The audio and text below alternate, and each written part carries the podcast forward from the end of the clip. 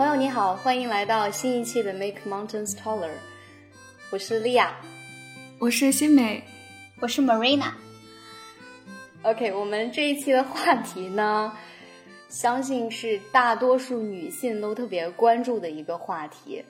这是 Marina 提出来的，关于饮食和减肥。那我前我这两天其实，在听那个就是海马星球有一期叫。名字是减肥新时代的裹脚文化，然后听了上面那个女生的故事，我就特别特别的有同感。然后刚好 Marina 就是提到这一期我们关于饮食，我觉得这一期还真的特别有话说。所以提到健康饮食减肥这个，你最想说的是什么？我最想说的是，我深深的被这个打个引号的裹脚文化深深的。折磨过，打个引号的折磨过。嗯，所以现在是从那个被折磨的经历里已经走出来了，还是？对，totally 走出来了。我其实挺想知道，因为丽亚在最开始提了，大多数女性都跟这个有一点点渊源，有没有这个数据？大概有多少人有这样的一个呃挣扎也好，或者说体验？其实，在一开始我还想做一些 research，然后时间原因，我就只写了我自己。但是根据我身边的朋友，包括女性，呃，也有一部分男性都会有这样的这样的焦虑感，为他们的体重。包括我现在年仅十岁的妹妹，她都已经觉得自己有点胖，脸是圆嘟嘟的。然后她就说啊，我觉得自己的脸有点胖。我说哪有？你现在是长身体呢，圆嘟嘟的多好看！谁告诉你胖的？你告诉我。然后他就会说啊，什么什么人说他胖啊这样子。我看了一个数据，是它是一个有关美国的数据，百分之四十到五十的女美国女性在尝试减肥，贯穿她们一生，总有一个时刻开始。然后我不知道你们有没有听过有一个 podcast，它的名字是嗯，Moms don't have time to lose weight，是新出的一个 podcast，然后就基本上全是女性在上面讨论有关减肥的经历。那上面最主要说了些什么话题？他们在谈论如何减肥呢？还是说如何更好的减肥呢？会讲到一些方法，还是会探讨到就为什么我们要减肥这样子？嗯，我觉得这个问题特别好。它其实有一点像在去分享每个人减肥的经历，而这个分享经历并没有再去给减肥的建议。他们给的更多的是自己的这一场挣扎之后体验出来的一些他们感悟到的人生道理。然后一般最后结尾处，我听了大概有三四期吧。呃，最后结尾处，每一个女性往往会说的是：“我希望你像对待，因为她的那个是 moms。”这样一个 group 就是妈妈的这个团体，所以他们最后给的一个建议都是：我希望每一个女性对待减肥的过程，就像他们对待如何跟孩子去交流的一个过程。就是如果我不希望我的孩子减肥的话，我如此的爱他们，觉得他们在我眼里就是特别美的。然后，那我就是在我自己身上可不可以也这样子？就是不要太 harsh，不要对自己要求太严格，这样一个分享。啊，我觉得这个观点非常非常的温暖，听起来就一下子觉得那个脚边角是特别圆滑的，不带任何直戳心里、直戳身体的那种感觉，就是像对待自己的孩子那样去对待，站到一个妈妈的一个角度来来更科学化或者更柔软的去看待减肥这件事情。我想问你们一个问题：你们对自己的身体？满意吗？现在就是身体的体型，非常满意。现在非常满意。我觉得对我来说的话，百分之九十的时间很满意，百分之十的有的时候还是会陷入一点点小纠结，但是它完全不会影响我这样的一个状况。嗯，另外我挺赞同 Marina 刚才说的，就那个 Podcast 里面分享的。像妈妈对待孩子一样，我感觉这个就是我一直以来自己在真的在践行的一个方法。我觉得就是最近一两年来，我一直对待自己就是那种把自己当自己的女儿养的那样一种状态。我之前还有就是作为妈妈的角度，怎么样给我自己写信呀？这样子，我觉得这个方法是的确非常的有用的。很多时候，对于身材的这种，或者是对于自己身体的焦虑跟羞耻感，就来源于自己没有那么的爱自己。我感觉是。就是当你真的站在一个妈妈的角度来看自己，把自己当做自己的孩子的时候，其实你对自己的身体接纳度是非常的高的。你会觉得怎么样真的都很好，没有必要去做那些一直苛求自己的事情。你让我想到，因为你刚刚谈到了有关羞耻的内容，然后首先我觉得特别开心，这两年来你都在实践，我觉得实践是一个特别好的去掌握一个东西的。我感觉新美现在就是一定是非常或者说更爱自己的。然后你刚刚提到羞耻，其实羞耻是我们在社会中非常谈论的一个问题，但是几乎每一个人都会有这样的一个感受。我之前在妇女节的时候发了一个朋友圈，就是那我们就来谈一谈性吧。我当时是用英文写的，底下有一个高中的男同学分享了这样一个评论说。你怎么这个样子？他说了一句非常责备的话，但是我都忘记他说什么了，特别奇怪。啊他说：“你为什么会说这些东西？”对，然后我当时的一个出发点就是因为就是羞耻感这个事情。就是我觉着有关谈论那个话题的时候，谈论性的时候，给我们带来羞耻感是很多的。大家很少谈，而不仅仅是在我们国家，在很多别的国家，像在美国的话，也不去谈羞耻感这个事情，是非常少被提倡的。然后这也是一个作家 Brené Brown，他写了一本书，就是《The Gift of Imperfection》，里面就讲了很多关于羞耻感的事情。有一个分享就是，如果在一个课堂里，你去问所有在那里坐的人，你对于羞耻感，或者说你的经历，对于遭受的经历是什么的话，大家不愿意去说，因为大家在比较这样一种遭遇。举个例子，比如说，我觉着我的遭遇，别人有更难的一些遭遇，就是对他来说更痛苦的，所以我也就不好意思去讲这个东西。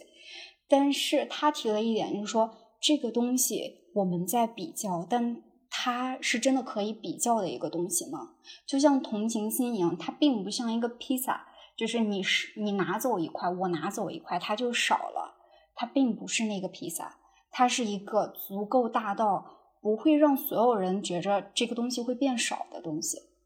是，我觉得这个关于羞耻感的比较其实非常的常见，而且就是我接触到一些关于心理学的。一些知识，他也会讲到很多我们外在的行为表现，就是我们害怕跟恐惧的东西，最底层的还就是来源于那个羞耻感，就是我们不敢去真实的去展示自己的那个部分，因为展示出来我们自己会觉得羞耻。还有就你刚才说那个同情心不可以被比较，就是自己没有办法。就是当在一个环境里面，大家都去分享自己的痛苦的时候，很容易就像你刚才说那种比较，就感觉啊，我的其实是不是没有那么惨？就是我能不能不说这样子？但事实上，对于一个个体来说，他体会到的这种羞耻感是没有办法跟别人去比较的。我觉得这里也有一个差异性，就是人对痛苦的这种定义或者是感知，只能由他自己来感觉到，就别人没有办法去为你这个痛苦或者是你感知到的东西去。分级去评判，你说你到底你的痛苦达到了几分？可能我们比如说 A 跟 B 两个人一样的人，他们不一样的生长环境，他出来之后可能对同一种痛感或者同一种匮乏，就比如说金钱的匮乏，两个人明明都是一样的，或者是缺一千块钱，我们就这样举例。但对于 A 来说，他可能家境比较优越，他就会觉得这不算什么。但是对 B 来说，他一直都是。就比如说他刚毕业，或者他没有经济来源的时候，这个一千块钱对他的这种概念就跟 A 的显著的不一样。我觉得对于痛苦跟羞耻感来说，其实也是一样的。就这个，回到刚才莉亚说到他听到那个海马星球那个裹脚布那一块儿，我觉得这两个其实挺类似的，就是我们都同样的在被一种东西裹着自己的脚，但是你的脚到底在里面。被畸形成一个什么样的程度了，那个痛苦到底有多大，每个人的感受是不一样的。所以这里我挺想问莉亚，就是，嗯，你提到减肥的这样一个事情，当初是因为什么让你想要开始减肥的？嗯，回想一下，应该是在大二的时候，然后不知道在哪里看到一条就是“好女不过百”这样的一个，我打引号称它为镣铐，但是我那个时候的体重大概是在一百零八斤左右那样子。还有一次印象比较深刻的时候，是有一年过年回家吧，我爸爸看到我的那个小腿，就说：“啊，你那个腿好像那个，就是我们老家那个土话哈方言叫‘藕格当’，就是有点像藕节的那个意思，就是特别的形象，感觉很可爱。哦，有点像莲藕节的那种，就是说啊。”反正他的语气就是，哎，你这个小腿还蛮粗壮的，就这种感觉。好像从那个时候，我就觉得，嗯，好像自己真的挺胖的，一百零八斤。然后我现在回想起来，我爸爸也是被主流审美 深深这个被迫害的一个人。然后又，我特别在意我爸的想法嘛。然后从那个时候我就下决心要开始减肥。我刚之前，我刚还看了，就是我百度网盘，我害怕说错这个时间节时间节点，我还看了百度网盘我里面的之前的一些相册记录，呃，确定了，对，就是在大二开始那个时候，之前看那篇报道，就大概在大学就十八岁到二十五岁这个期间的女性，然后认知还不是特别成熟的时候，就特别容易被这些外界的这种。这种社会化的这种主流审美受到影响，然后我身边的我妹妹呀，我那个时候大学家人呀，呃朋友啊，也有很多都是在大学那个时候就开始觉得自己不好，觉得自己不够漂亮、不够瘦这样子。OK，呃，我想知道 Marina，就是在你的成长历程中，你有没有一个时刻突然一下子觉得你。要减肥，呃，然后要为做出改变，因为你本身看起来是一个比较瘦的人，我觉得应该没有吧。说减肥，我喊过，但是 我就是没有辅助过行动，因为吃饭就是我在高。二的时候就是胃出了一点问题，然后那个时候是因为恋爱失恋，我选择不去吃饭，就每天下午不吃饭。然后当时生了场胃病，就打了一个月的吊瓶，当时是中国还可以打吊瓶那个时候。然后再之后我就不能不吃饭，就是我如果一顿不吃饭的话，我会胃疼，就是他会非常明显的感受到，所以我是每一顿都会吃。但是我我我有一段时间就是在大学的时候，跟我关系当时特别好的一个朋友，就是他下午不吃饭，然后我当时有一种感受是，那我的朋友在瘦，我要不要也瘦一下？然后我尝试了有几天，就是下午不去吃，只喝酸奶，我不我忍，就是我不太忍受得了，我会就是身体不舒服。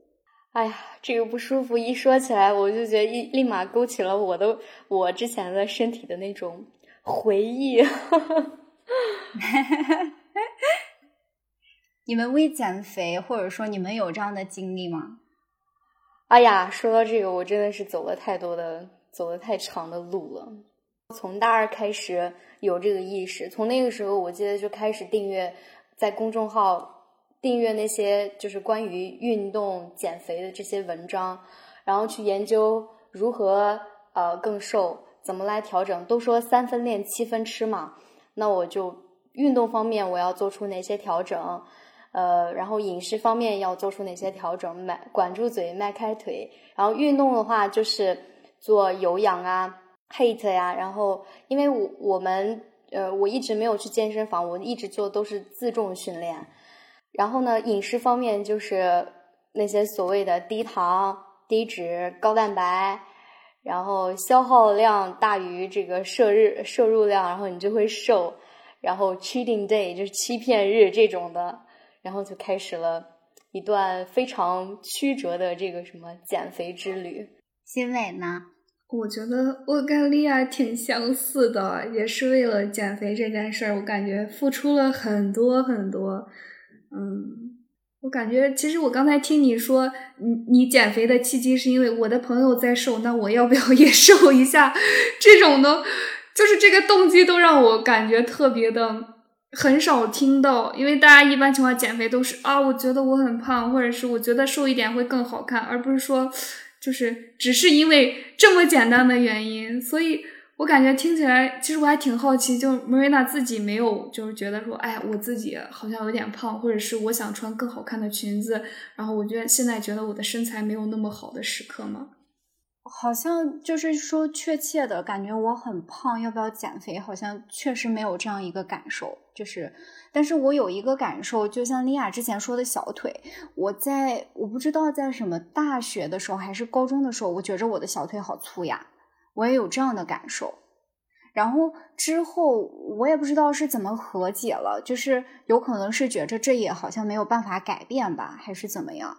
我不太清楚。但是我现在我觉着，嗯，没有任何觉着哪里不舒服的感受，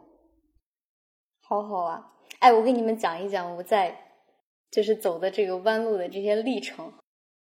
我觉得现在回忆起来挺好玩的，就是在饮食方面哈。我记得那个时候夏天，我不是带那个瑜伽课嘛，带完之后很累，回来之后就泡一杯很很大一杯那个燕麦片，就是特百惠七百毫升的那个杯子，泡满一整整大杯，然后就那样喝。喝完之后呢，还觉得不满足，还要吃一个非常大的甜瓜。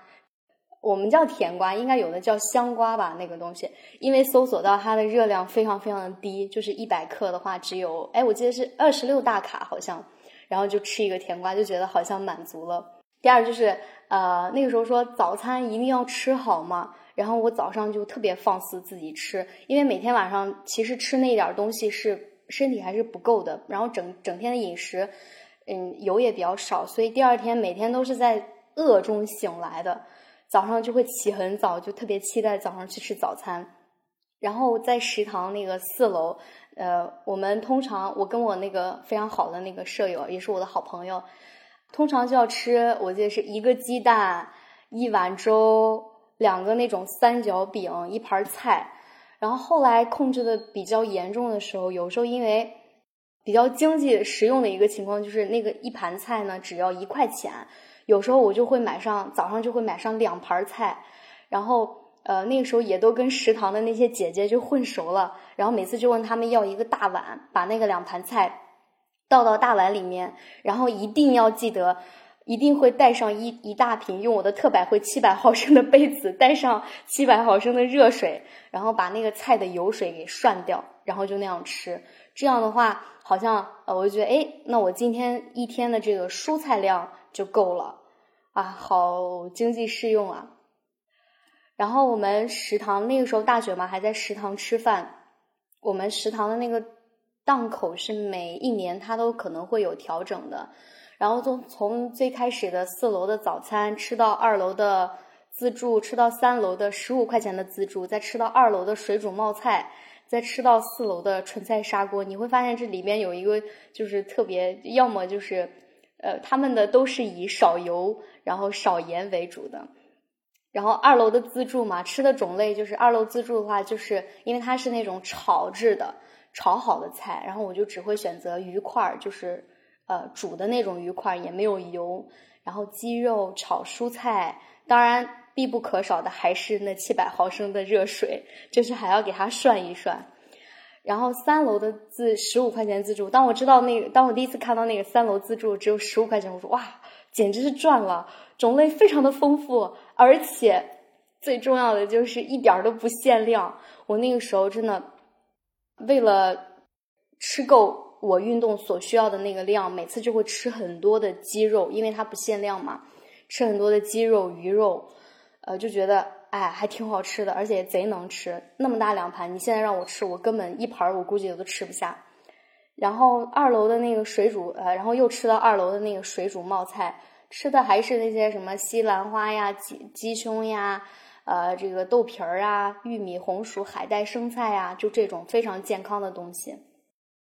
然后到那个四楼的纯菜砂锅一样的。后来那个三楼档口、二楼档口不是没了吗？然后就只剩四楼了。每次就去吃那个纯菜砂锅，也是同样的，全是蔬菜。让让让人家煮的时候，就说姐姐我不要油，不要盐。然后煮好的时候，我会把那个菜捞出来，然后放到盘子里，给它摆一个非常好看的形状，然后嘚儿拍个照，发到朋友圈，就会收到很多的点赞。然后那会觉得，嗯，还挺自律的，还挺开心的，就这种感觉。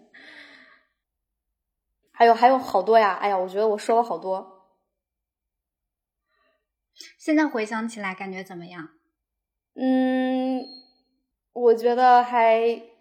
其实吃的时候真正是能够控制自己的，但是我现在在回想起来，那个时候特别苛刻自己身体的时候，我就觉得，哎，还是很一丝丝心疼的。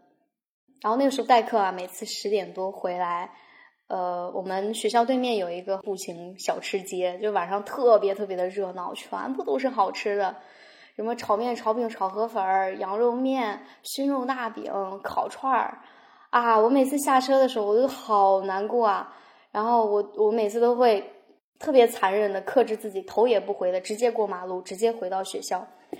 然后你知道更可怕的是什么吗？就当你忍着饥饿。然后吃了那什么麦片儿，什么那些没有油脂的东西，然后告诉自己，OK，第二天早上起来我就可以吃东西了，可以毫无克制的吃东西了。这个时候舍友回来了，然后带了一份香喷喷的炒面，然后这个时候我简直是怀疑人生啊！我觉得太难受了。呃，然后还要说一个，就是 cheating day，就是这个欺骗日，这个我真的深受其害。为什么这么说呢？我当时知道这个欺骗日的时候，哇，我仿佛就是有一种抓到救命稻草那种感觉，因为周内都是非常非常克制自己的，然后我就给自己设立了这样的一个周日的时候就有这样的一个欺骗日。我通常欺骗日的时候就会不克制自己吃东西。我记得印象最深的一次是我去那个比格披萨吃自助，我那天特别饿，特别想吃，然后就吃到那种。最后应该是吃了有两三盘吧，而且，呃，吃的也比较快，就是那种感觉。吃到最后，我真的有一种我要再吃一口，我就会，嗯，吐出来那种感觉。然后就摸着自己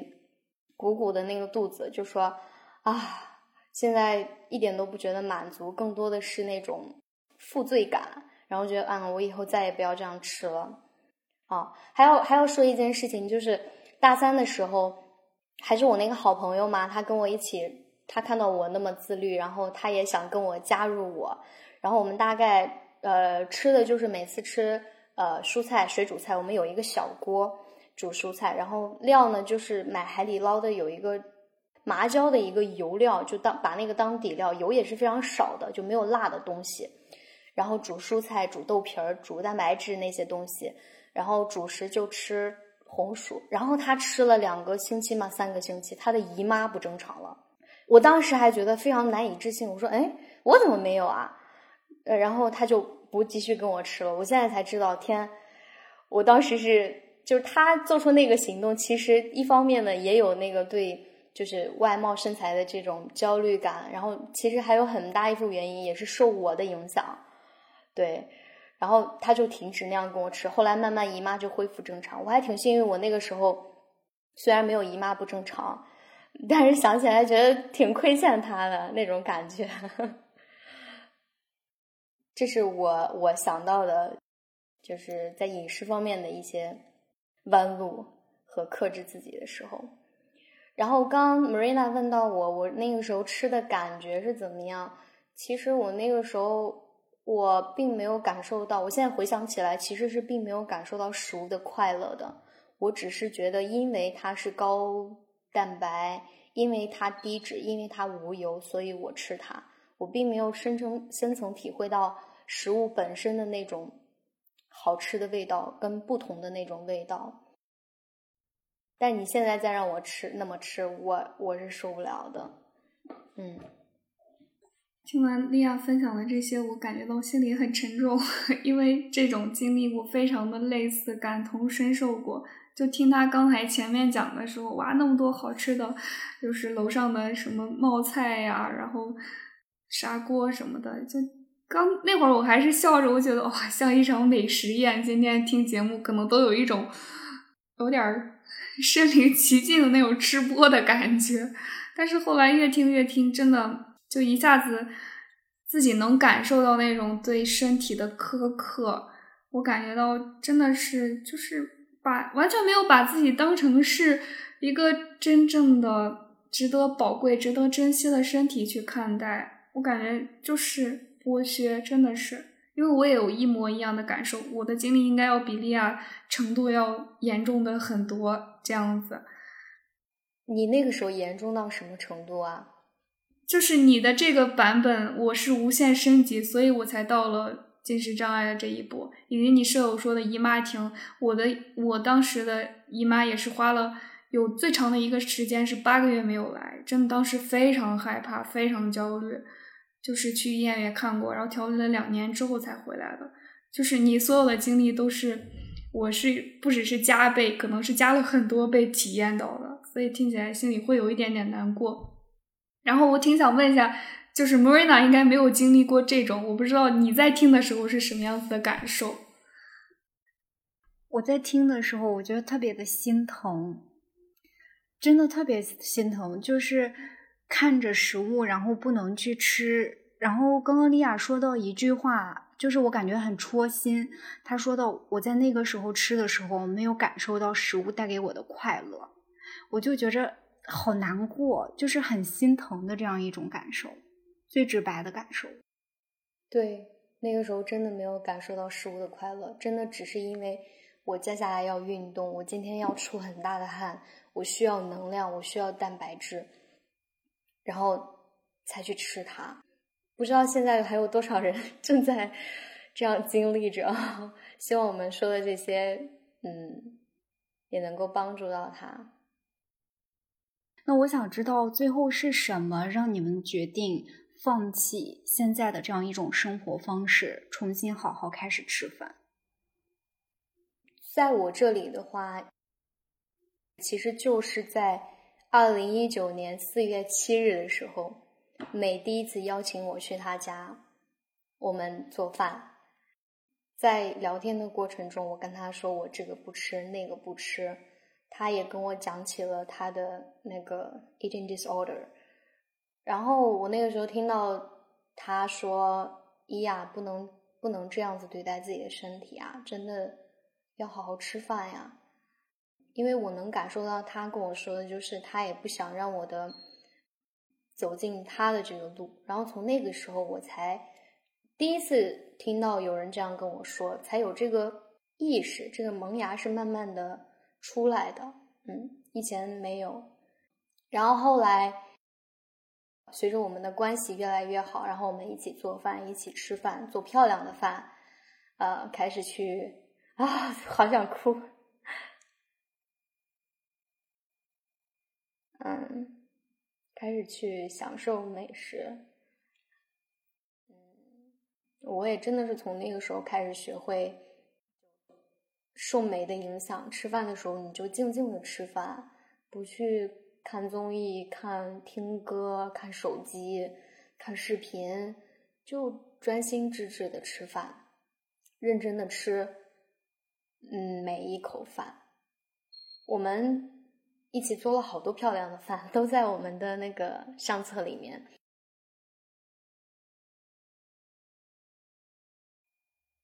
我那个时候才觉得每一口饭是吃到身体里面的，所以这一点我。真的，我要特别感谢美。如果我觉得如果没有美的话，我应该之后的发展，我觉得很难想象。因为我那个时候已经我的身体的，就是我那样吃，我的身体其实是有一些反应的。第一呢，就是我水肿，我现在才知道那个时候是一种水肿的现象。就是我那时候有一个动作，我特别喜欢摸我自己的肚子，就我吃一点点，我觉得我的胃、我的肚子跟食物的那个。呃，吃进去的那个体积是成正比的，而且是比食物本身的体积要就是翻倍的那种。就比如说我我吃一个苹果，我吃吃一点东西，然后我的肚子立马就会胀起来，我那个时候还在想说，我说我怎么了？这是为什么会会这么的胀？然后直到我，呃，前一段时间看了那个 Face Life 他们呃关于就是 eating disorder 关于饮食，然后讲了 YouTube 上面的一个一个美食博主，呃，不是美食博主啊，是一个健身博主，他分享的是因为，呃，他一开始呃就是喜欢健身，然后慢慢要走上打比赛健美的这个道路。然后，因为健美，大家都知道，他那个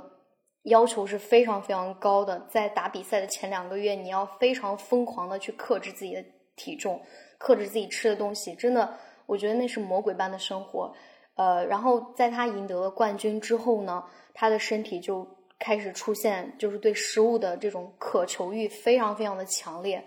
嗯，最后他做出了一个决定，就是 all in，就是把所有的就不去克制自己的身体。想吃什么就吃什么，然后看他那期视频大概有三三十多分钟，我也分享给美了，满满的焦虑感。到最后，嗯，他选择 all in 之后，就把呃想吃想只要想吃自己就全吃的这种。他真的从他说从早上一睁眼到晚上睡觉前，基本上都在吃东西，就是那种状态。然后慢慢的、慢慢的，他一点一点的，就是呃。感受到身体慢慢这种吃东西的欲望降下来，然后自己的体重，呃，也慢慢的恢复下来。最重要的就是那个那个食欲的部分就慢慢恢复到了正常。哇，我看到那个体重的时候，他也提到了就水肿。我是看他那个视频才知道，哦，我那个时候肚子胀是因为我水肿，因为他那个时候也特别特别的肿，整个人都就是砰砰的那个肉都那种松松的那种感觉。这是第一个，就是就是我肚子胀水肿。然后我还老摸肚子，我现在才想起来，其实那个是我身体的隐藏的那种焦虑感的一个表现。但我现在就很少摸肚子了，就挺少摸肚子的。然后第二个就是，虽然我一直在减，但是我的体重从来没有瘦下来过，真的。我的朋友都说：“呀，你天天把自己虐得那么狠，也没见你瘦。”哇，我听到这句话说好难过呀。但的确，事实情况就是这样子的。然后一到冬天呢，我就会稍微的放肆一下自己，因为可可以不用再穿的那么就是需要露胳膊、露腿儿、露腰什么的。然后我记得最重的一次体重高峰是达到了一百二十斤。然后每个冬天的时候，我就会有那种好像到了可以保护自己身体的时候，不用那么克制减肥的时候。但是，一到春天、夏天，特别听到那个。相信你们应该都听过“五月不减肥，六月徒伤悲”的时候，我这个路又开始了啊，又开始减肥了。这是我那个时候的身体的反馈。嗯，啊，对，我突然想起来一件事儿，就是那个时候我跟我朋友有一个好好姐妹一起出去吃饭，她是那种非常真实、非常爱自己的人。我跟她说我这个不吃那个不吃，她就说我我也是第一次听到别人这样真实的跟我说呀，跟你吃饭真的特别扫兴，你这个也不吃那个也不吃，搞得我都不想吃了。然后我现在想想，我觉得嗯，真的对他还挺 sorry 的这种感觉。呃，当然我也收获到了一些，就这个过程我也收获到了一些好的。第一个方面就是因为我做大量的运动，我的这个心肺体能，我的身体素质还是挺好的。比较强壮 啊，然后第二个呢，好像因为这样子，朋友就是发那些呃什么吃饭的，那个时候也是真的想分享，并不是说想显示自己多好，就是好像真正收到了这样的反馈，身身边的朋友都说啊，你好正能量啊，你非常的自律，然后我那个时候也会比较平淡说啊，我。就也许就这么想，就这么做了，我也没想别的，但内心好像也是，我觉得也是从这个事情上，然后给我身边的这个圈子留下了一个我非常自律的这个这个形象。嗯，从这个事情上，我也真正就是在自律这个方面，呃，是能够克制一些自己的东西，这是一些好的方面。不好的方面，刚已经说过了啊。啊，对我讲完了，从什么时候就是要开始好好吃饭的？那美呢？啊，我觉得这期有点像，就是我们是那个什么访谈嘉宾，然后然后梅瑞娜是这个 house 的这种感觉。对于我来说，其实当我进到，就是我知道自己有进食障碍之后，我就特别想恢复到正常吃饭的那个情况。因为在知乎上，他有一个帖子，他又说患上暴食症是一种怎什么样的体验？下面有一个点赞数非常高的回答，他说：“羡慕每一个能正常吃三餐的人，真的是这个样子。就是对别人来说，吃饭这件事情太习以为常了，就每天都会发生的。可是，当真的在暴食症的那个环境下的时候，就是恐惧每一次吃饭，就是一天你会。”就时刻不光是吃三餐饭的时候，几乎你时刻都处在一种被食物支配的恐惧里面。所以我感觉，就是我其实一直就当我开始意识到自己有进食障碍这方面的困扰的时候，我就已经特别想，就是想回到那种正常人的生活，就正常的吃三餐这种。哎呀，我感觉我今天心情有点沉重。我看到 Marina 的眉头好像也一一直是嗯紧锁的。就是我记着有一个时刻，你们在讲什么，我忘记了。我本来是我觉着我在温柔的笑着，然后我笑着笑着，我感觉脸就是感觉笑不出来，就是看似在笑，但是感觉。啊，太难受了，那样一种感觉，人家一两台都哭了。但是很好的一件事情是，你们现在都在好好吃饭着，这个是我们可以非常确定的一件事情，而且非常为你们开心。我想知道你们，其实我觉得这个答案应该能想到，就是你们都很喜欢现在的自己吧？是的，嗯，现在是的，虽然也会。嗯，虽然也会有不完美，但是对自己的认可度是非常高的，非常爱自己。嗯，Marina 继续问，继续问，不完美让我们独一无二。我想知道，嗯，你们的父母有没有跟你们说过好好吃饭？就是有没有说过你们特别的美，你们特别的好看，你不要担心吃饭的问题。哇，你这个问题问的我好难过啊！不是因为你问的不好，而是因为，嗯，不是说责怪我的父亲，但是我觉得，因为之前也说过，我父亲的教育方式是打压式的教育，他就觉得父母对孩子呢，因为出了社会之后，没有人会。真正的处在爱你的基础上，然后来指出你的缺点，做的哪些不好。他也是想让我变得更好，但是他一直都在挑剔我。我嗯，这个话呢，大家不要骂我的父亲啊，我的父亲还是很好的父亲。对，但是这一份爱呢，我觉得是一个比较特别的爱。嗯，我没有很少听到嗯。很少听到我父亲对我的就是外貌的肯定，因为我其实也知道，就是相貌平平，不是属于那种在人群中一眼就能够觉得哇好漂亮那种。然后我爸爸也说过这样的话，嗯，我觉得这个节目其实我爸会听到。他应该会想到一些东西，所以这就是为什么在我们之前博客聊的当中，就是我不想，呃，啊，好难过啊，不想让我的妹妹再一次经历这种打压式教育，对。包括刚才讲到，就是 我爸会说我的腿像藕疙瘩，啊，我好想笑。这个形容我觉得真的是非常很好的一个一个形象，就是那个藕结。啊，我觉得对于我这一块，Marina 刚说的，父母有没有说过好好吃饭？嗯，是有过的。我感觉父母。我这边父母一直都在跟我说好好吃饭，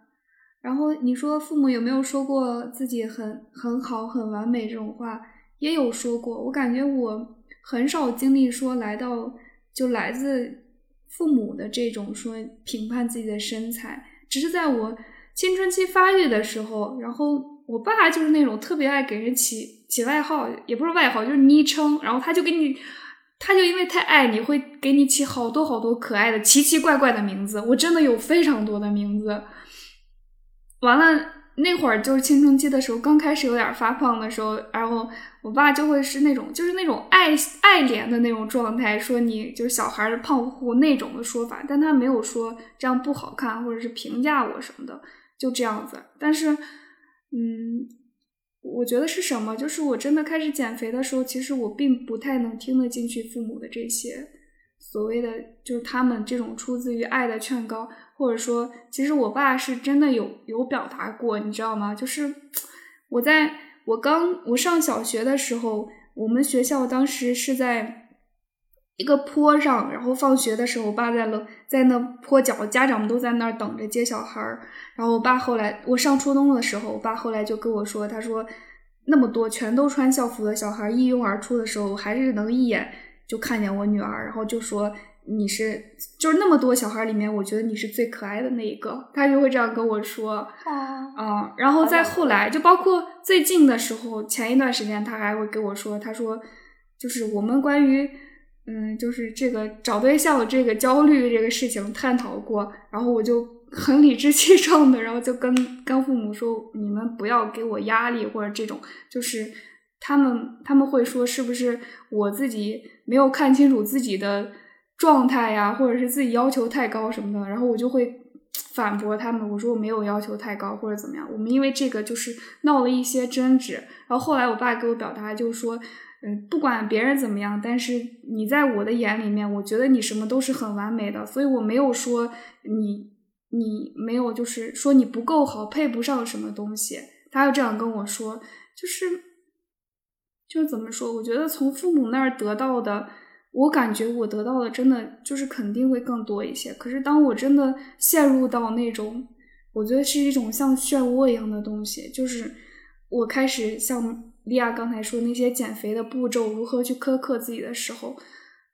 我觉得那一段状态啊，就是相当于我把自己放到了一个瓶子里面，我把我自己隔离起来了。其实我听不到，我也感受不到外界给我的这种支持跟爱。就是我很明显的，我知道，比如说你来关心我，或者我父母来关心我，我知道你们在关心我。可是我从情感上我感受不到，真的就是这个样子的。我觉得这是后来我才明白的一种状态，就是可能我觉得进入到暴食症或者进入到。障进食障碍里面的人，他对这种隔离感受会更加的明显。也许，呃，就是我现在发现更重要的一个点，就是因为这种隔离才会让人在进食障碍里面越陷越深。就是我现在的一种状态，就是。我特别喜欢说，我真实的跟这个世界连接，就是我感觉困住我的那个瓶子被打破了。像我现在可以跟莉亚、跟 Marina，然后跟我身边的好多好朋友，跟我的家人都建立起来更加深刻的联系。就是现在你们来关心我，我立马就是不光是理智上我知道，哎，你在关心我，我在情感上我也能感受到啊，这个人真的就是发自内心的，我感受得到他的心在关心我这种的。我说就是总结一下。我从身边的人或者环境，我的家人，就身边的一切，其实都在爱我。可是，在那个阶段的时候，我就是感受不到。我觉得是这个样子的。对我，我其实我觉得我好像刚才没有听明白那个问题，或者说我只有点着急回答。其实听到美说这些之后呢，我刚表达的只是其中一部分。我觉得我说的并不是很完整。我刚说的那些，应该只是在我以前还没有跟父亲和解的时候，我对我父亲的那些，他对我的这个教育所感受到的一些感受。也许我并不知道的是，其实我父亲，他虽然就这种打压式教育，他并没有对我就是当众对我有这种的夸奖，但其实我知道，我一直都是他的骄傲。他其实会在。别人面前就是会跟他的同事啊，跟他的朋友啊，会讲，哎，我女儿还挺好的，怎么怎么样。其实我的亲戚什么的，嗯，那些什么七大姑八大姨，他们都一直觉得我跟我弟弟都是特别特别懂事儿的人。这个懂事儿不是说你听话哈，就是不不会像平哎这样有点自夸自己了，就不会像平常那些小孩，就整体还说非常让人省心的这种感觉。嗯，虽然他对我的教育方式是打压式教育，但。嗯，他之前是对我没有赞美的。后来，在我跟他的关系和解之后，他其实我知道他一直特别引我为傲的这种。有没有叮嘱你好好吃饭？他虽然说我的腿像 藕格当，我我好想笑，每次提到这一点。但是呢，当我真正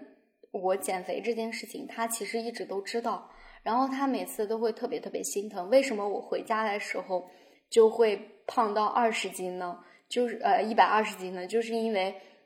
我回去的时候，他们都会很心疼我，不想让我再那么节制。还有一方面就是我在外面嘛，很少吃到家里的饭，所以在我回家的时候，我也不想给自己那些限制，我就想体会到家里饭菜的这种温暖。所以在家里面，他们一直都非常非常担心我，每次。嗯，说我代课又带的晚，然后吃饭又不及时，睡得又晚，吃的又对自己那么苛刻。其实他们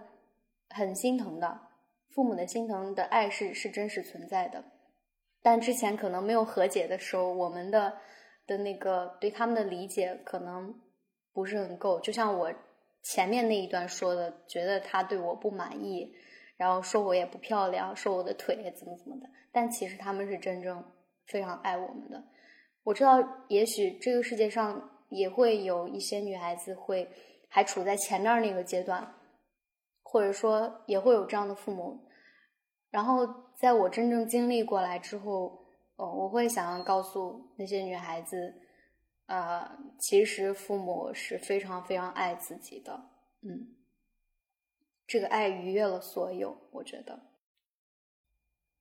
你们刚刚。分享就是说，父母，嗯，就是我觉得这个问题特别好，我觉得我超爱这一期。就是我觉着我们好像又有一点谈论到父母跟我们之间的关系。我觉得你们刚刚提到的一点，都让我想到了我们，当我们看见父母父母爱我们的方式的时候，就那种感动，那种。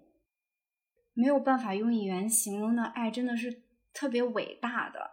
然后，当我们看见的时候，他，他真的就是好像什么东西都没有办法比得过。我，我特别喜欢我爸爸跟我说一句话，就是我上次过生日的时候，他说，他说，哦，这一期，等一下，这一期真的是。对不起啊，大家，他就没事可以。他说了一句：“他说，爱是永远的话题。”然后有一次我妈妈过生日的时候，我给她说的一句话就是说：“我觉得你们送给我最好的礼物就是爱跟善良。”这三个人，就是那一份美好是父母带给我们的。然后，It's OK，就是感觉，就是感觉这个世界多么的，就是美好不美好，都因为父母的那样一份爱，就是能坚持下去，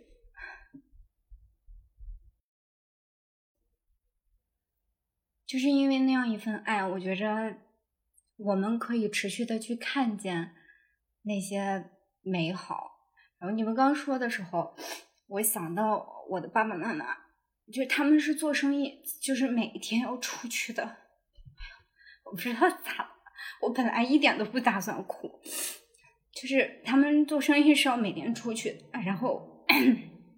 我们家经济来源是，就是他们做生意是没有工资的，是如果你不做生意的话就没有工资这样一种。然后我在高三考大学的时候。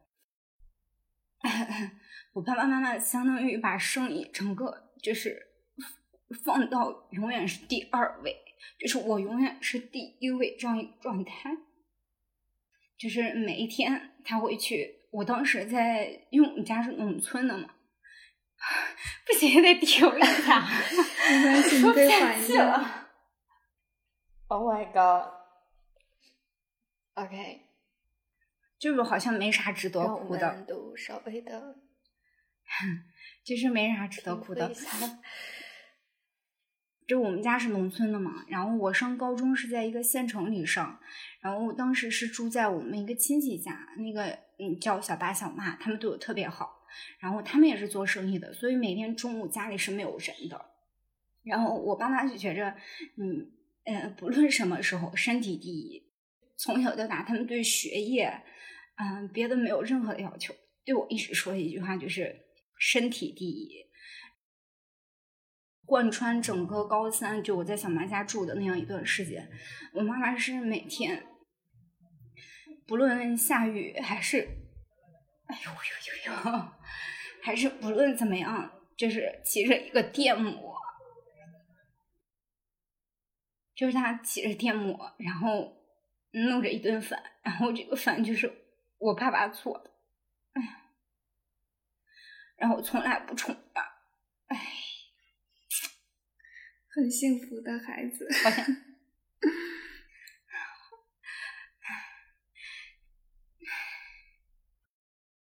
我觉得差不多，就是 从来不重样。然后，我现在觉着让我知道怎么去爱自己，好像是从爸爸妈妈身上学到的，就是他们带给我这样一份爱，让我觉着，就是一定要爱自己。我特别感谢他们，我真的觉得那个是父母带给我最好的礼物。我也要谢谢 Marina 爸爸妈妈 带给我们这么好的一个朋友。是的，我刚才有这种感受。谢谢。刚才说这个不重样的饭菜，我想起来，哇塞，这么多特别好的饮食，特别好的爱，然后长成了现在的你。我们能看到这一切，我都觉得特别好，好美好。谢谢你们，我觉着，就是我现在想到，我都不知道我我能为自己那样做事情，但他们做出来了，就是每一天这样子。有一天我记得下雨，就是我妈妈就就在那里在电摩上，我觉着，哎，然后我我还特别想说，就新美刚刚提到，就是当那一份爱在你。在那里，但是我自己没有看见的时候，其实很难过。是的，就是嗯，那些美好好像一直都在，它就在我们最亲近的位置，然后我们越过了这些美好，也不像是把自己隔离，好像是去试着触摸那些不美好的，或者说对我们要求更加严格的一些东西。试图让更多的，好像当有一天整个世界接受我们的时候，我们才被接受的一种感觉。然后到现在，我想我们可能都有一种意识是，就是当我们选择看到我们拥有或者说美好的这些东西的时候，我们就是被接受的，就是我们能深刻的感受到这个，就是当我们开始做的时候，它好像就回来了。就是我们就是被接受的，嗯，我想说一下，就就我刚才说那个隔离的状态，其实就是像 Marina 刚才说的，我们拥有的这些爱跟美好一直都在身边，然后有那么一个阶段，就是自己朝着自己以为好的那个目标在不停的前进，其实是根本。也就是自己觉得我到了那个点之后，什么都会好起来，然后就只看到那些东西，我身边的其他一切全都忽略掉那种感觉。我就是有那种像动画片里面有一中间有一个人在漩涡式的往上去追追求，希望自己能升得更高，然后旁边很多很多美好的东西他都看不见，他就一心想着往那个自己想要的那个上的方向去走。这个其实一定意义上，我觉得还是因为对我来说，可能就是在寻求自我实现的这个过程中，在那个过程中，我觉得青春期或者是在二十岁出头或者二十几岁的时候，人没有完成自我实现的时候，就是会觉得去达到自己既定的那个目标是当下自己最重要的事情。我觉得就很难说再去顾及到，或者是兼顾到。同时也发现，其实生自己生活中身边有这么多的美好，这么多的爱，就这可能是一个阶段。就是有些路可能就是你要不回头的，一直朝自己想要那个方向走走走，走到一定程度了，然后就像我们上一期二零二零年说的，你想起来自己是谁了。你知道自己的根在哪里了，然后你才可能会低头或者是回头看一看我身边的这些到底是什么，然后你能更清楚、更精准的定位我自己到底是谁，我现在到底走到哪里了，我到底要到哪里去，然后这一路上我还要像以前一样，那么就是义无反顾的双眼直直的只盯着一个目标去吗？就是什么都不看吗？我觉得到到那个时候，人才可能会。对自己身边的这一切，以及自己当下的状态进行一种，就像我觉得特别喜欢 Marina 说的这种谨慎的或者是批判性的思考跟审视，我感觉是这个样子的。就这种能力，可能是你到了一定的阶段之后，你才能，就是这这个能力应该是你一直都有，可能就是我觉得到了那个点，到了那个阶段的时候，你才会把它拿出来，然后就是。真真正的，然后一直用在你的身上，我感觉是这样子。就比方说，刚才莉亚前面说，哎，说那个啥，叔叔说自己呕疙瘩这种的，前面感觉感觉是父母对自己的一种不肯定，没有得到的东西。可是后来我们聊了一会儿之后，他又意识到了，说其实自己说的不全面。就我感觉。就是这是一个完整的过程，我们哪一步都少不了。起码我觉得对我自己来说是这个样子的。人生可能就是很多东西一直都在，你一直往前走，然后你以为你没有的东西，其实它一直都在身边。可是就是得自己到了一定的经历、有一定的阅历之后，你才能看清楚啊，其实我就是全都有。我感觉是这个样子。就是没说完那个之后，我突然一下意识到了啊，我怎么把嗯最重要的那个东西忘掉了？那种状态好像就有点像，就是自己好像看到了，就是那个不不满的部分太多了，所以有时候一下子会忽略，又想要证明自己，然后嗯，又看到身边人对自己的不满，然后包括这种亲子关系里面的父父母对自己的这种认可。就是像是一开始好像会对父母的爱有一些误会，但是慢慢的，嗯，慢慢就会自己的感受能力也更深了，会关注到那些细节，跟父母慢慢和解，跟自己和解，学会爱自己，也学会体会到父母的那种爱。我刚才还想说，就是我前面是就是批判我爸的那 那一节儿要不要剪掉？我觉得不用。现在我觉得听完完全不用剪。就是一个非常真实的状态，嗯，对，我想说，我们在了解自己的时候，其实也非常想要去了解别人、身边人，我们遇见的陌生人也好。然后大家，就是我听过很美的一句话，就是说，我们很难看到别人生命里的那些雪花。对，就是我们都是衣着整齐，但是我们的。穿的靴子里面、鞋子里面有多少个洞，有多少个铆钉，我们都看不见。所以，就是，所以就是说没有绝对的客观。然后我们在尽力的去做，就是那个过程吧。就像我们 MTMD Ladies 一直想要讲的一个，就是关于过程，我们会慢慢走向那里的。好喜欢这种感觉，嘿，那最后我再问你们一个问题吧。哎，我以为到最后了，我看你们大家好像都已经停止了。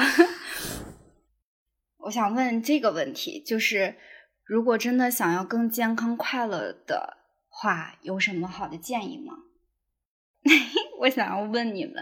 其实我特别想问你们的也是跟这个有关的，因为从我们开始做播客、筹备播客到现在，我能感受到你们的一种幸福感，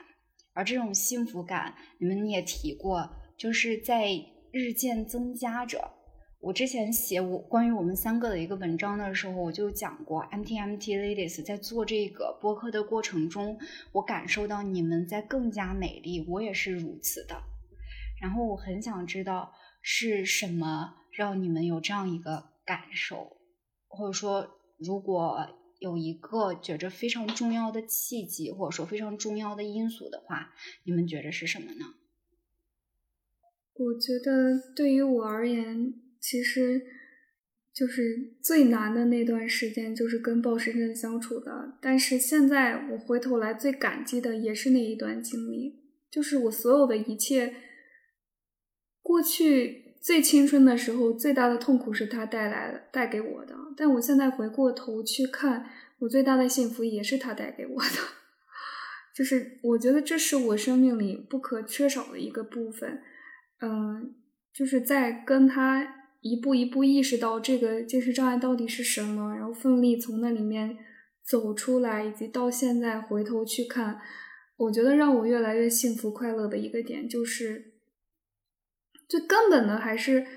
爱自己。那这个爱自己是，嗯，这个可能会讲一个，我们之后要要讲的话，可能会有非常多的话题。但我觉得最根本的是两个点：第一个就是尊重自己，第二个就是对自己真实。我觉得，就是当你真的尊重自己作为一个生命的时候，就像莉亚刚才说的，我们过去对自己身体。对饮食这一块如此的苛刻，其实当做到完全的尊重自己的时候，你就不太忍心这个样子去做了。就是认识到我也是一个特别完美的生命，我有特别爱我的父母，有特别爱我的家庭，我身边的环境的一切，我要去尊重别人带给我的这种爱，以及也有一点就是有一点自爱的意思吧。然后最后的真实呢，就是。我接受这个真实的我自己，我不要求、不苛求自己一定要到一个什么样的程度，我才能够快乐，或者才能够幸福。就当下这一刻，我很真实的什么样子，我就去显现什么样子的时候，就有点感觉像是植物，就是它真实的在长，就是就是那么一点点，一天长那么一点点的那种真实的感觉，就能带给人特别大的幸福跟快乐。有什么好的建议？嗯，我想先说一下，我从真正从开始认识到美跟我说那个要好好吃饭，到我真正开始实施，其实是在疫情这个期间给我的一个变化。之前也有很听过很多人其他的故事，就是说在疫情期间，因为有了更多的时间跟家人相处，跟自己相处，跟生活相处，其实在我这里也是一样的。我前面说的部分是我的经历哈，现在我根据我这一部分经历给出我自己的建议。第一个建议就就是美刚说的那个，学会爱自己，接纳自己，接纳自己的身体，接纳自己的欲望，不要为了那个表皮的瘦就苛刻自己的身体和胃。一旦你开始苛刻这个旅程，那之后的路，你的身体、你的、你的整个身心会给你做出巨大的反抗。我觉得还非常重要，就是如果你真的想瘦，我觉得一定要问自己一个问题：我这个瘦是为了满足谁的期待？如果是为了满足社会的审美的期待，为了满足别人对你的这种评价的话。那我觉得非常有必要去自己花时间去问问自己，自己真的想要这样一份期待吗？想要为了这样一份期待而开始虐待自己吗？我觉得做任何事情一定要是，呃，就我们讲的说，你自己准备好了，你的身体准备好了，你的内心准备好了，而且就像心理咨询看那个什么《蛤蟆先生去看心理医生》，就当你也要减肥，或者说当你要去做选择做心理咨询的时候，这个意愿一定是你自己发出来的，你的身体发出来，你的心理发出来的。他不能说是因为你的朋友觉得你瘦好看，因为你的朋友觉得你的状态差，你应该去接受心理咨询。这个时候你就去接受减肥，接受心理咨询。我觉得这一点非常非常重要，就是一定要是自己主观的意愿。当然，作为一个健身健身的这个教练或者瑜伽教练，对这个方面哈。呃，那数据表明，的确是，那健康运动吃的健康，的确会对你的这个整个身心状态会有非常非常好的一些积极方面的影响，什么减少抑郁症啊，这个呃，让你生活质量满意度提高呀，更快乐呀，这个当然是无可厚非的。但是最关键的就是，嗯，你真的自己想要这样。然后我还之前看过杨天真的那个报道，我还挺震惊的，就是。别人都说什么瘦了好看，但是他其实并不是像社会主流那种审美，就是很瘦，但是他依然在坚守坚坚持自我，因为他喜欢那样一份自己。就我，如果你真的觉得我挺喜欢现在自己，那我觉得你胖肉肉的也挺好看的，你自己挺喜欢，那就是 OK 的。第二个就是我觉得要处理好人际关系，更关键的一点是亲密关系。就是你和你父母的关系，你和你男朋友、爱人的关系，你和你朋友之间的关系，因为就是之前就是哈佛大学也有一个 research，就是说调跟踪调查七十五年，发现最终人们长寿的一个嗯秘诀，还有让人感到幸福的一个秘诀，就是有一段非常好的人际关系。然后我自己的一段我自己的亲身经历也也也证明了为什么我要提这个。跟我父亲的这个和解，也也是我呃瘦下来，或者说学会爱自己最重要的一个本源。而且我之前听美分享的，就是嗯美在微博里面发的 eating disorder 这种文章，我觉得写的特别特别的对，就是好像你看到的是一个嗯关注的是一个现象本身，就是当然我说这个话不是很权威啊，这个话应该由美来说，因为她在这个方面是更有话语权的。呃，你看到好像是好像是你你胖，你 eating disorder，但是更根源的是你的人际关系也可能出现了一些问题，由那些问题呢导致你想要抓住一些稻草，比如说吃东西啊，比如说去苛求自己变得更完美啊，这样子，我觉得要处理好你的人际关系。那我这个地方要插播一条广告，如果你觉得你的，如果我们的听众觉得在身边好像嗯暂时找不到这样一个完全可以不 judge 你，然后不评判你的这样的一个人，想跟他诉出你的心声的话，我觉得第一个第一个非常科学的一个道路就是去找一个非常好的心理咨询师。这个话我替美说了啊，美这个也也是更有话语权的。哦，心理咨询师。第二个就是欢迎你给 MMT Ladies 来信，我相信我们会是你很好的朋友，真的欢迎大家给我们来信。就像美之前说的，eating disorder 是一个很难讲出口的一个东西，人有时候也很难去直接展露自己的脆弱。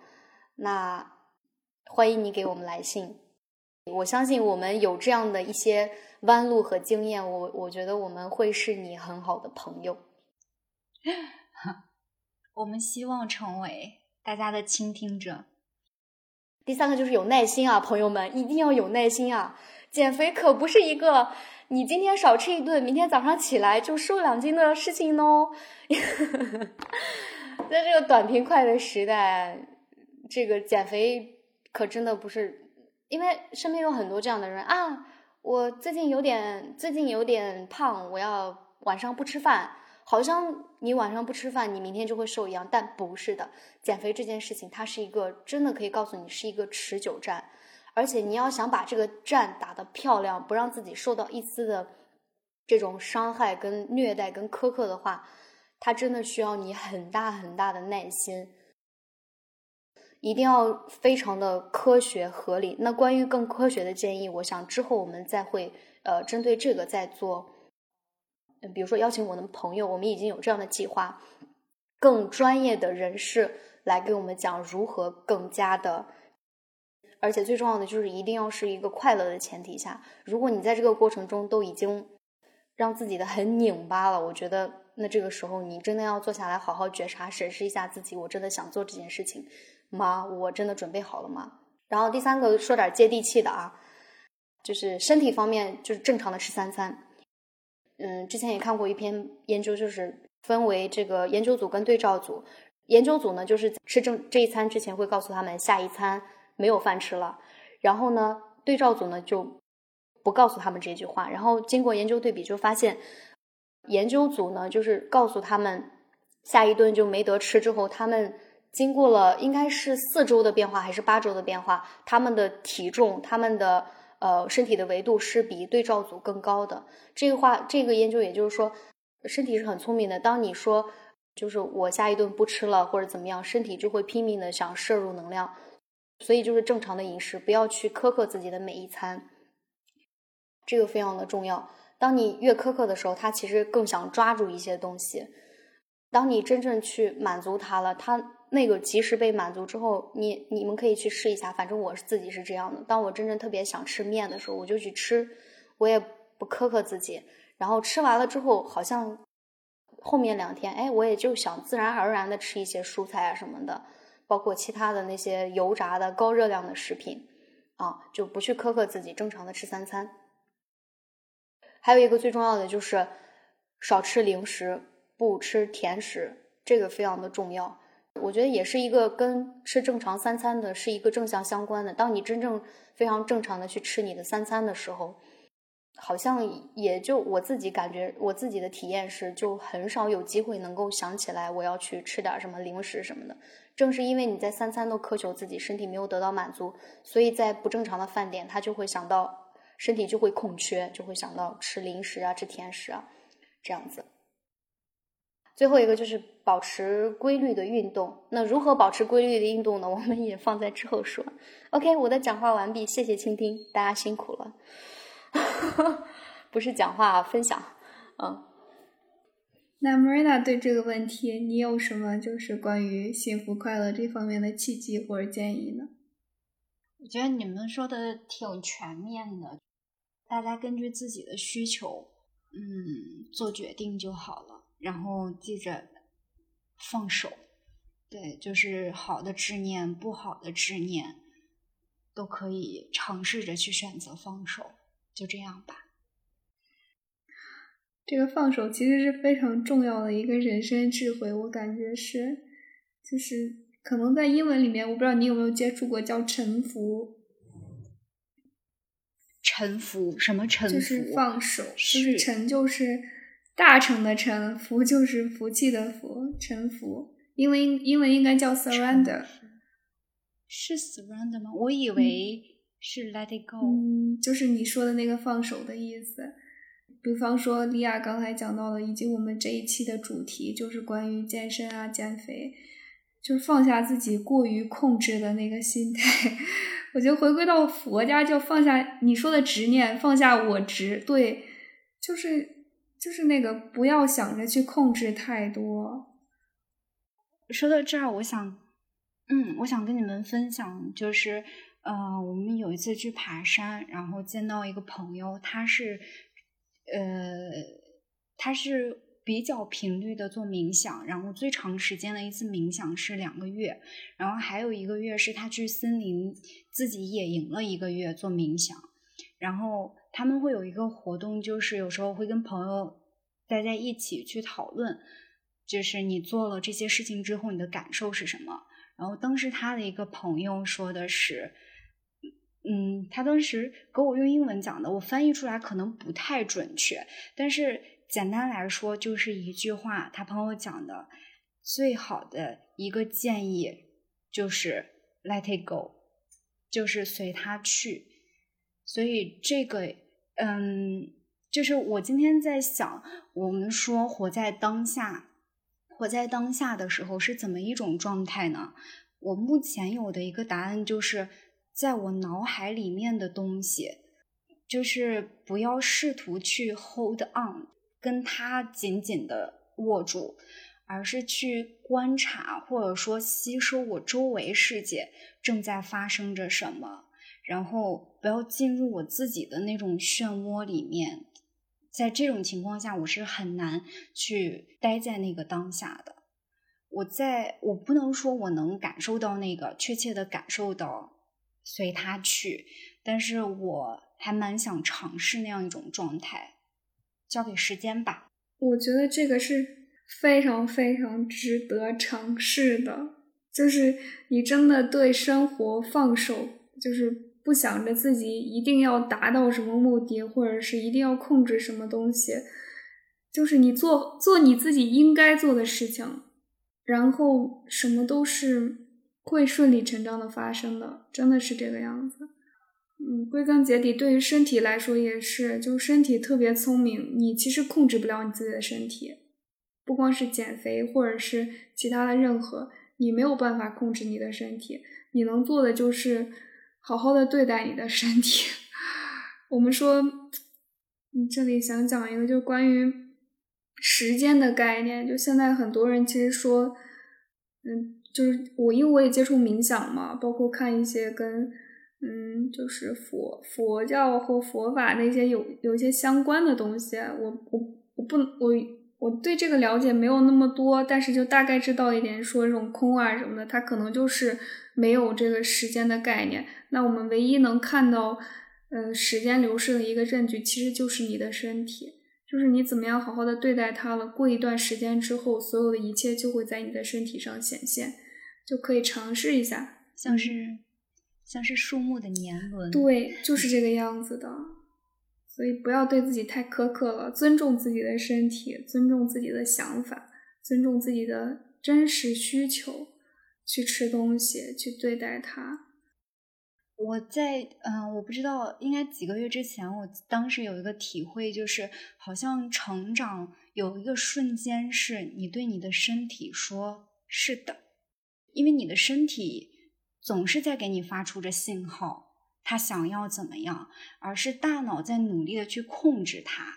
去安排它，处置它。但是当你尝试着去听你身体的召唤的时候，好像好像你会。就是幸福感是更多的，我觉得那个是我当时体验到成长的一个瞬间。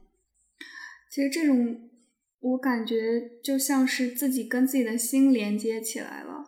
就包括冥想，它最主要的就是撇除你大脑中的想法，就是你能清晰的把自己大脑里面冒出来那些念头、那些评判、那些不够好的东西。就是他们依然还在，但是你不去倾听他们，你倾听到的就是你身体，最主要就是你那个心的声音。就我特别喜欢的一本书叫《牧羊少年奇幻之旅》，它里面就是说你永远要听从你心的声音。